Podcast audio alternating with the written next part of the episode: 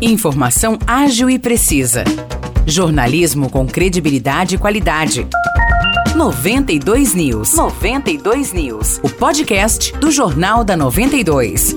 E aí, pessoal, tá chegando mais uma edição do 92 News. Aqui quem fala é Nicolas Santos e vamos começar a semana bem informados. Primeiro eu destaco que a viúva do funcionário da prefeitura de São João da Boa Vista, que morreu ao ser atacado por quatro cães, afirmou que as condições de trabalho do Departamento de Bem-Estar Animal não eram boas. Josiane Cristina de Oliveira, que também é servidora no departamento, conta que há um excesso de animais no local e na maior parte das baias há mais de um cachorro. Ela ainda contrariou a informação de que existe uma cela vazia para onde os animais são transportados no momento do trato e diz que a situação do canil é a mesma de 30 anos atrás. E o governador do estado de São Paulo, Tarcísio de Freitas, esteve no último sábado em Aguaí para entregar obras na cidade e também fazer anúncios de investimentos. O governador inaugurou o centro de detenção provisória e o sistema de captação de água do rio Jaguarimirim. O governador ainda anunciou investimentos para a saúde e para o saneamento básico. E agora um recado para você que está interessado em melhorar na carreira. O Senac de São João da Boa Vista está com inscrições abertas para o curso livre de assistente administrativo, inclusive com bolsas de estudo. Para se inscrever, o candidato deve ter pelo menos o um ensino médio incompleto e ter mais de 15 anos. A inscrição deve ser feita pelo site sp.senac.br.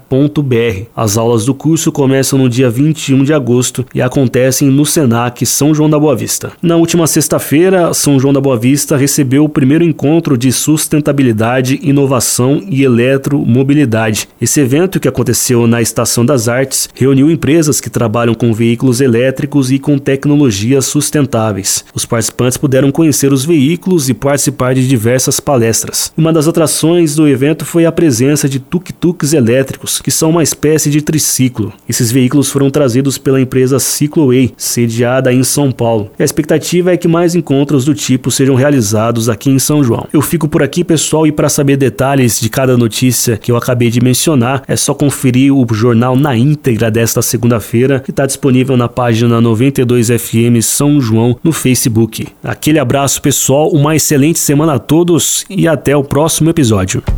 Para mais notícias de São João da Boa Vista e região, acesse 92fm São João.com.br ou siga 92fm São João nas redes sociais. 92